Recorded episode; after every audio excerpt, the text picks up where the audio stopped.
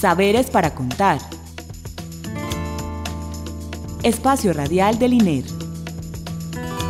Instituto de Estudios Regionales. Universidad de Antioquia. Identidad, territorio, cultura, investigación, diálogo, región, expresiones. Saberes para contar.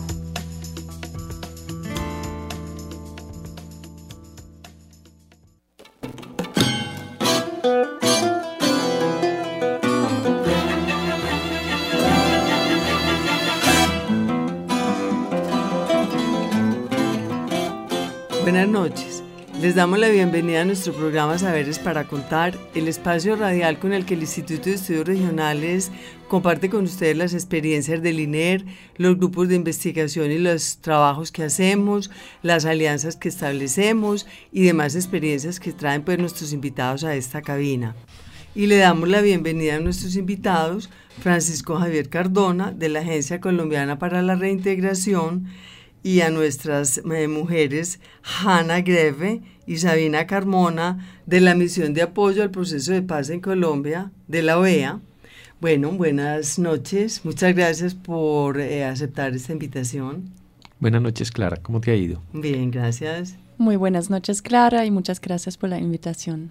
Buenas noches y gracias por la invitación. Ok, bueno. Como ven, nuestros invitados eh, hacen parte o, eh, eh, sí, del segundo programa de esta serie que llamamos Voces de Paz, introducción pues y presentación general que hicimos el, el lunes pasado. Hoy queremos referirnos específicamente al tema de la reintegración. Primero que todo, pues quiero preguntarles a ustedes dos, como instituciones, ¿por qué están juntos? La OEA, pues esta misión de apoyo de la OEA y la Agencia Colombiana para la Reintegración. Bueno, eh, es muy importante la pregunta porque la Agencia Colombiana para la Reintegración, que es un ente gubernamental a nivel nacional, eh, tiene unos aliados estratégicos y entre ellos está la OEA con los que venimos adelantando desde hace algún tiempo todo lo que tiene que ver con el proceso de reintegración de excombatientes. Sí, Ana. Muchas gracias por la pregunta, que sí es muy importante porque nosotros em, de la misión de apoyo al proceso de paz de la OEA, que es un organismo internacional independiente neutral, eh, que ya está en el país desde 2004 y em, se creó en el marco de la responsabilización colectiva de los AOC, eh, monitoreando, eh, digamos, todos los retos acerca de la reintegración de los desmovilizados. Y ahí, claro que la ACE, la Agencia Colombiana de, eh, para la Reintegración, tiene un papel clave y con nuestros aportes, eh, a partir de nuestros hallazgos de monitoreo, em, trabajamos juntos con ellos para em, apoyar a la implementación de buenas prácticas, pero también apoyar em, a la, digamos, visibilización de lecciones aprendidas y para la mejora del proceso. Ah, bueno, de lo que vamos a hablar en este programa. Bueno, la primera pregunta es, este, este asunto, eh, esto de la reintegración, ¿ustedes cómo lo ¿Qué podríamos como introducción empezar diciendo sobre la reintegración en una sociedad tan conflictiva como la nuestra, pues y durante esta guerra pues tan larga? A ver. Sí, a ver, está el tema de reintegración y el tema de reconciliación.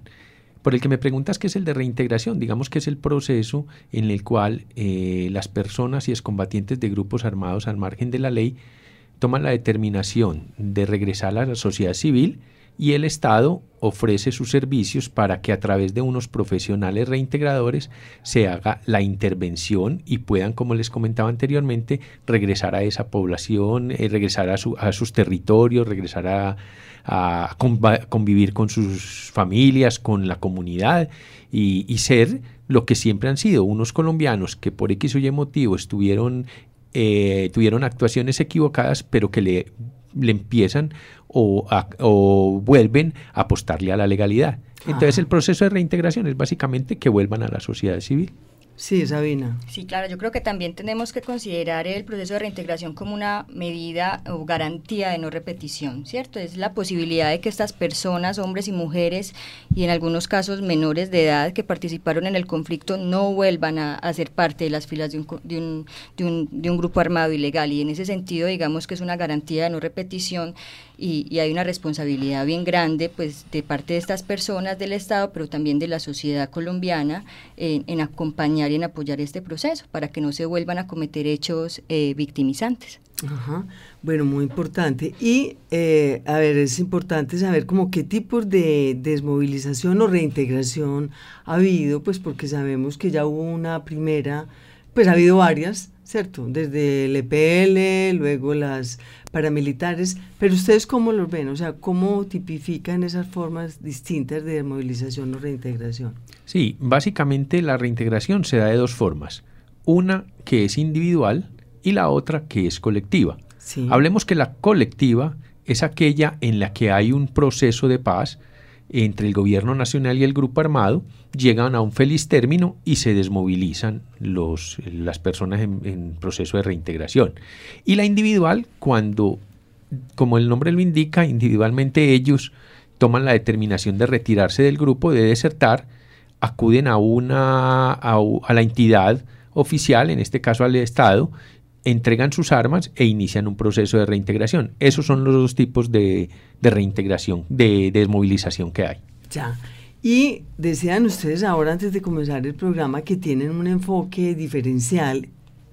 Eso es muy importante, pues por la variedad de actores armados eh, de, en su composición de esos ejércitos. ¿Cómo es ese enfoque diferencial? Creo que um, es un tema muy importante para, para abordar en este ámbito porque el enfoque diferencial significa que hay que tener atención específica para diferentes grupos, grupos poblacionales, eh, como por ejemplo desmovilizar indígenas, desmo desmovilizar mujeres, el tema de, um, de hoy adultos, pero que han entrado como menores en los grupos, y ahí la oferta para, para esas personas tiene que ser eh, conforme a su, eh, sí, al género, um, también a la eh, cuestión de etnia. Uno tiene que trabajar de una forma muy específica también con las comunidades indígenas, por ejemplo, pero también eh, acerca del tema de género, trabaja tanto en una oferta específica para las mujeres, pero también trabajar el tema de masculinidades uh -huh. y a mirar las necesidades específicas, perfiles, etcétera. Entonces yo creo que Francisco me puede complementar en este uh -huh. sentido, que ha, que ha tenido muchas iniciativas de parte de la ACER. Sí, esa es una de las lecciones aprendidas eh, que les queremos compartir. Eh, si tenemos en cuenta que al momento de desmovilizarse en las autodefensas, eh, la intervención se hizo de una manera única y se pretendía que entregar un dinero y el conseguir un trabajo era básicamente la reintegración y, dar unas clases. Eh, allí ya mm, en este proceso, digamos que esta lesión aprendida, eh, primero se está tratando ya no a ese criminal, sino a esa persona que toma la determinación de volver a la sociedad. Pero, como decía Hanna, eh, en los grupos armados no solamente hay hombres, hay mujeres, hay, gen, hay niños que cumplen la doble condición de ser víctimas y ser victimarios porque fueron reclutados siendo menores. Están estas madres que en gran parte son cabeza de familia.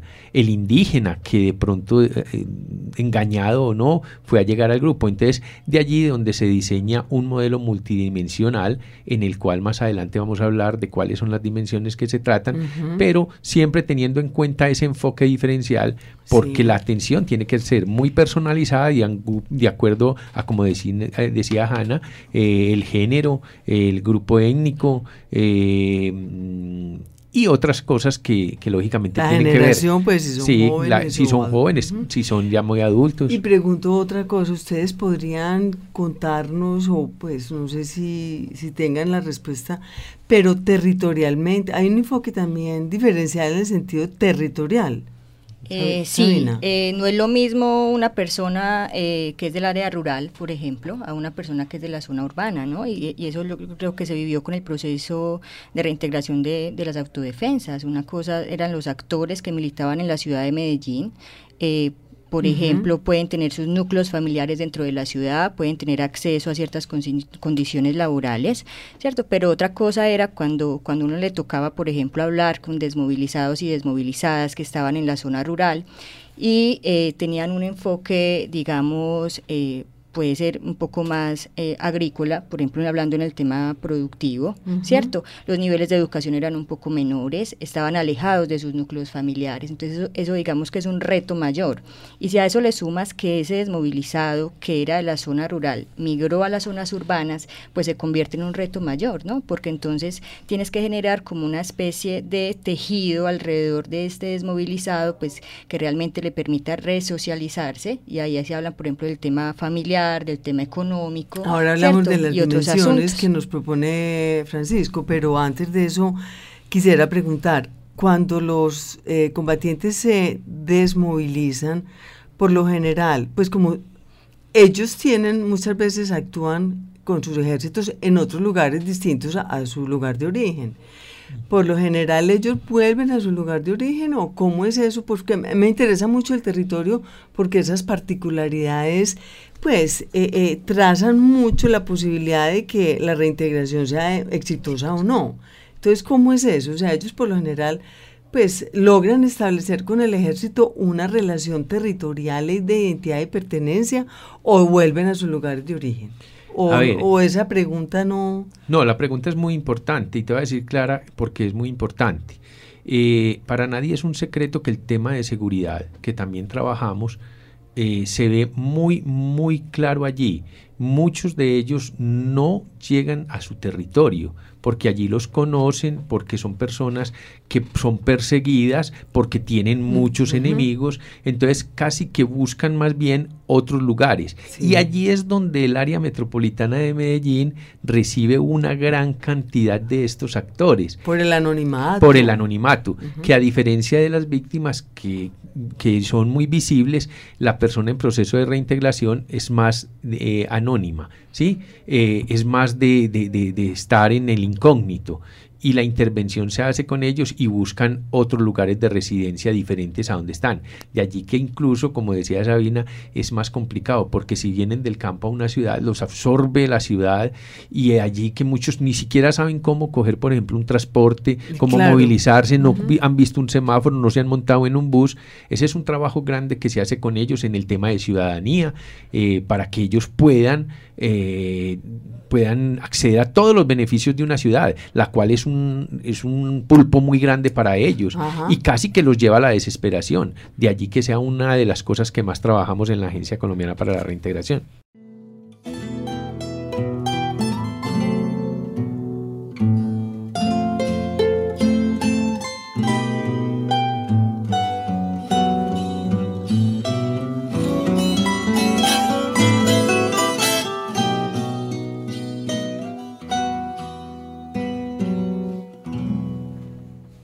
Bueno, eh, Francisco, ahora te referías como a distintas dimensiones en el tema de la reintegración. ¿Son tipos de reintegración o, formas de reintegración o, cómo? ¿Cómo es esto? No, es el modelo de reintegración que se hace. Eh, yo te comentaba al principio, siendo muy corto, de que se pretendió en un principio que, que, entregándoles un dinero y consiguiéndoles un trabajo estaba lista la reintegración y que ese había sido unas lecciones aprendidas. Pues ahora se interviene a la persona, a la familia y a la comunidad bajo ocho dimensiones. La ciudadana, la familiar, la personal, la e-, educativa, la productiva, la de mm, habitabilidad, la de salud y la de seguridad. Como puedes ver, Clara, eh, reúne todo lo que necesita. ¿Y eso cómo es? O sea, yo llego desmovilizada allá a la, a la, Agencia Colombiana para la Reintegración y cómo me, me, me dan todas esas, me suplen esas ocho cosas. Sí, todo es concertado, porque mm. finalmente la desmovilización se supone que es algo voluntario. Entonces con él se concerta un plan de trabajo de acuerdo, digamos, una persona al ingresar al grupo o al salir del grupo ya tenía algún tipo de educación, entonces ya sabemos que esa dimensión está cumplida, pero hay algunos que no, entonces se hace como un proyecto de vida con él donde se trabajan cada una de estas dimensiones. Y la gente, la persona puede escoger, me interesa más por lo productivo. Es que así debe de ser. Además quería decirte que la ruta de reintegración, que es la que más se maneja con el eh, modelo multidimensional, es de seis años y medio. No necesariamente es que se demore el proceso, sino que hasta seis años y medio se podría trabajar todas las dimensiones. Te decía, ahora hay personas que, por ejemplo, en lo productivo, antes de ingresar al grupo, ya tenían eh, unas unidades de negocio y conocían muy bien de algunos temas. Digamos que esa persona no se le trabaja ese tema, ¿sí? Y su reintegración podría ser, menos, mm, digamos, más corta. Hanna quiere decir algo. Sí, muchas gracias, muchas gracias Francisco. Em, quiero apenas em, complementar que aparte de esta em, atención muy especial a un individual que ha decidido dejar las armas, eh, es muy importante también destacar el trabajo que se hace con el entorno, con la comunidad y también con autoridades, eh, autoridades locales eh, en el sentido de sensibilizarlos, de explicar la ruta que aplica la ACR. Em, de explicar también por qué em, esas personas reciben esta oportunidad de em, volver a una vida civil y también los retos que están involucrados en este tema. Eso también para abordar el gran reto de una estigmatización que muchas veces sufren esas personas y que dificulta muchos, en muchos casos también, digamos, la convivencia eh, especialmente cuando todavía, que ha sido el caso en Colombia, está un conflicto en curso.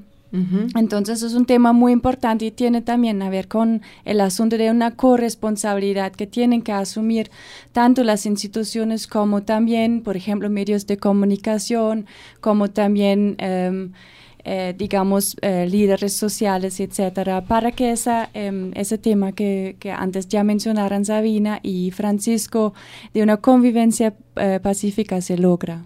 Pero realmente, Hanna, yo veo que esa parte de la corresponsabilidad se diluye. Es pues más como una relación entre la agencia colombiana, los desmovilizados y los facilitadores, pero eso como que no llega al ámbito realmente de la vida de lo público, eso como que no se nota. Pues es mi opinión. Clara, eh, ese es uno de los imaginarios que hay en, aquí en la sociedad. Y yo te comentaba de dos temas, de reintegración y reconciliación.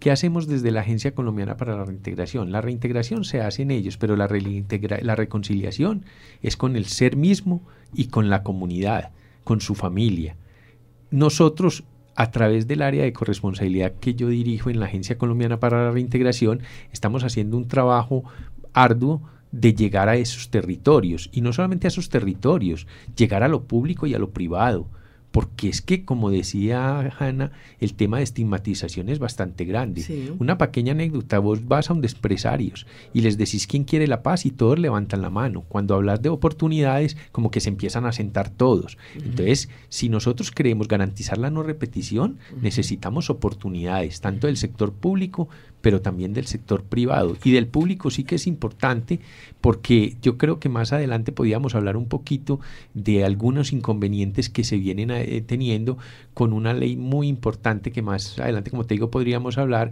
pero que, pero que es trascendental en, en, este proceso de reintegración y de reconciliación? Bueno, no, yo creo que tenemos que eh, eh, acelerar un poquito porque se nos va a acabar el tiempo de mucho tema. Entonces yo quisiera que tú ya acabas de hablar de un aprendizaje, esa relación, las nuevas relaciones que estamos em, empezando a establecer, por ejemplo, con empresarios alrededor de un tema que esto antes no existía. ¿Qué otros aprendizajes, digamos cinco o seis aprendizajes, Sabina, Hanna, Francisco, que ustedes consideren muy importantes destacar en este programa Bueno, y bueno, puede que en el futuro nos podamos volver a reunir. Sí, Sabina. Sí, bueno, yo creo que uno de los aprendizajes, como ya lo habían planteado, es que haya primero una sensibilización y una articulación con los territorios, ¿sí? Y cuando hablamos de territorios hablamos de autoridades locales, departamentales, pero también de las comunidades, organizaciones de víctimas y demás.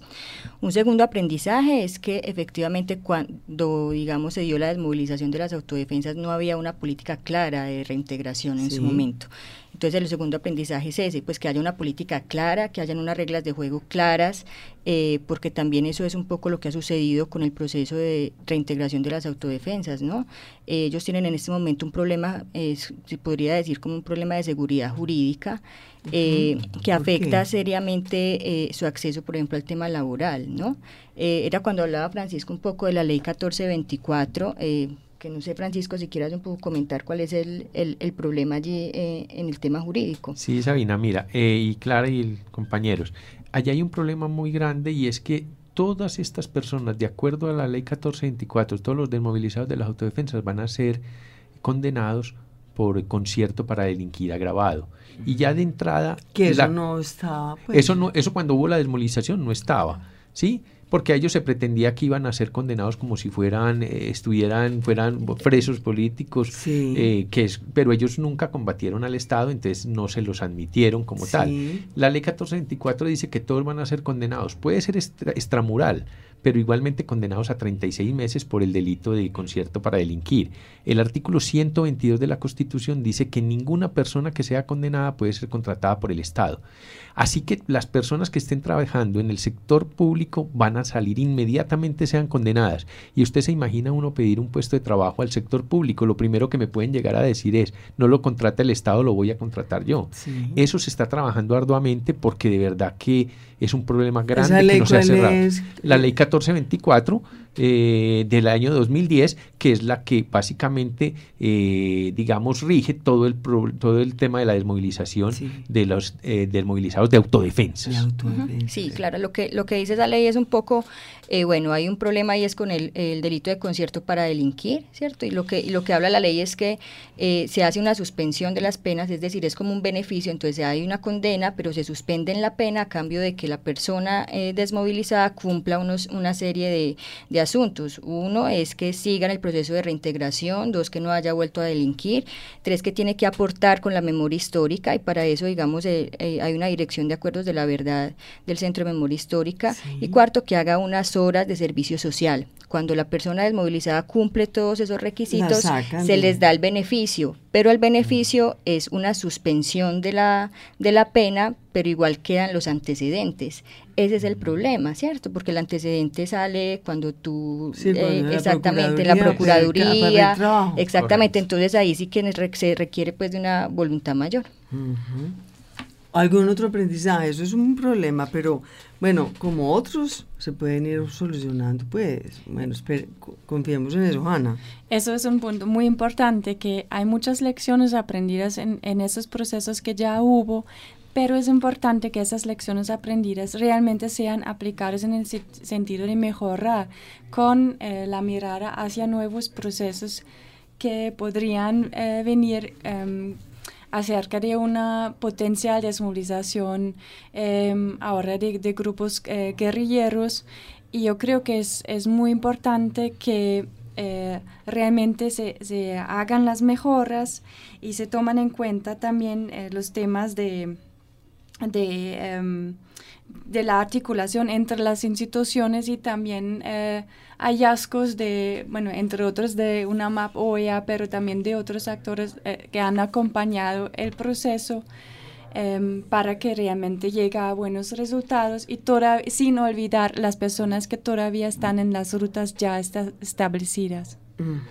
Sí, Sabina. Eh, Clara, al inicio del programa hablábamos del tema de enfoque diferencial y esa puede ser también otra de las lecciones aprendidas y sobre todo si uno eh, lo mira pues con un posible proceso eh, con otros grupos como las FARO, el ELN, ¿cierto? Entonces tener unas rutas diferenciales en términos de género, por ejemplo, en términos de atención a las mujeres, pero también en la forma en la cual se trata todo el tema de los menores que se han desvinculado eh, de estos grupos armados. Yo creo que ahí hay otra, otra gran lección aprendida y no es lo mismo, eh, y no va a ser lo mismo ahora que se dice que las FARC tiene, por ejemplo, un número mayor de mujeres que las que se desmovilizaron de las autodefensas. Entonces ahí tienes que ver cómo vas a tratar el tema de reunificación, por ejemplo, familiar de esas mujeres. Muchas tenían hijos o tuvieron hijos en el momento de estar en el grupo. Hay afectaciones psicosociales que son muy específicas y todo eso se debe incluir en la ruta de reintegración.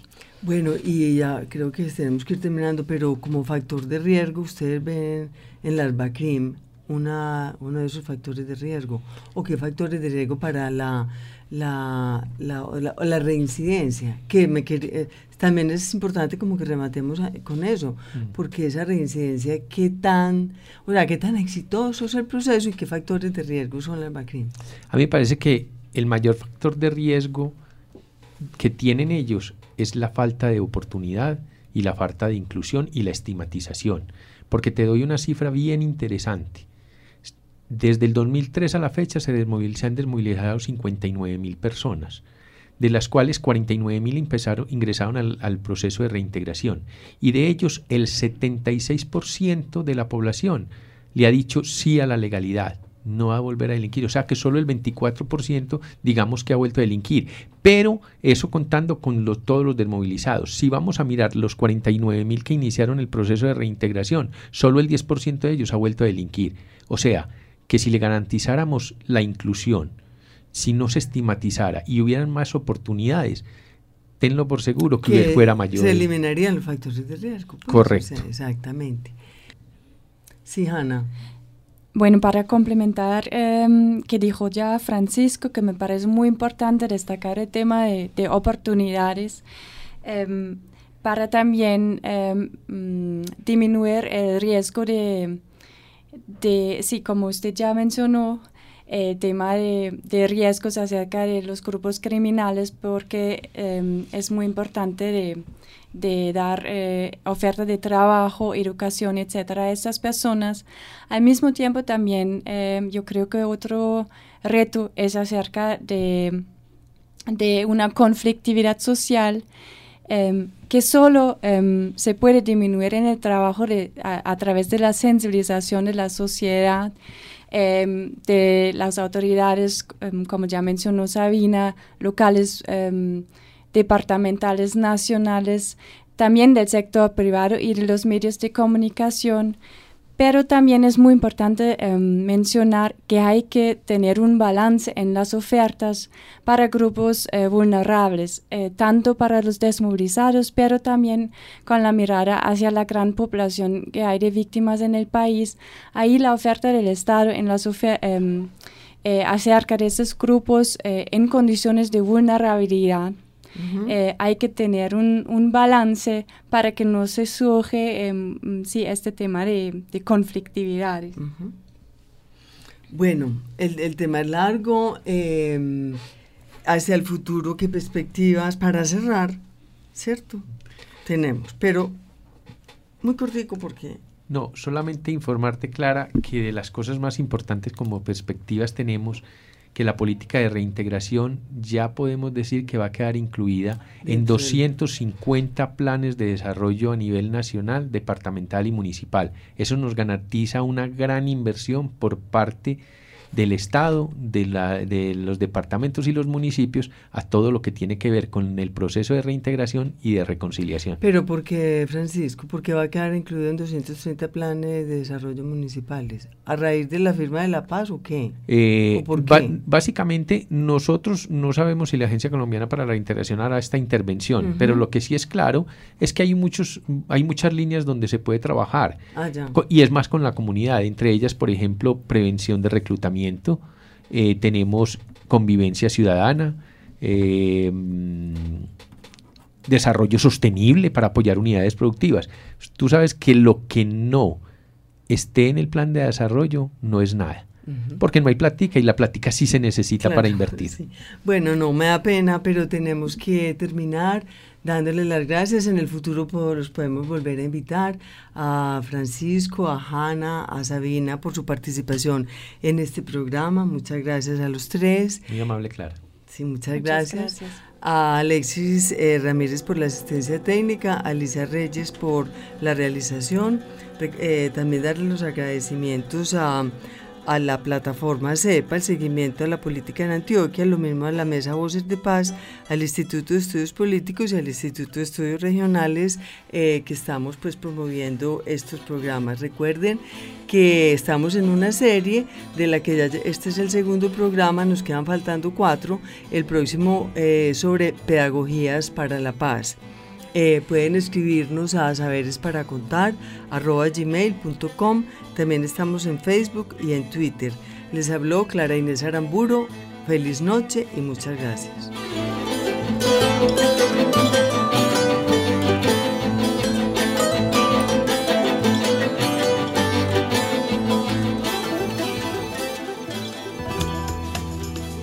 Saberes para contar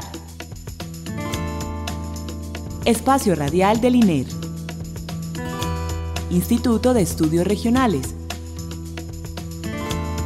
Universidad de Antioquia. Identidad, territorio, cultura, investigación, diálogo, región, expresiones. Saberes para contar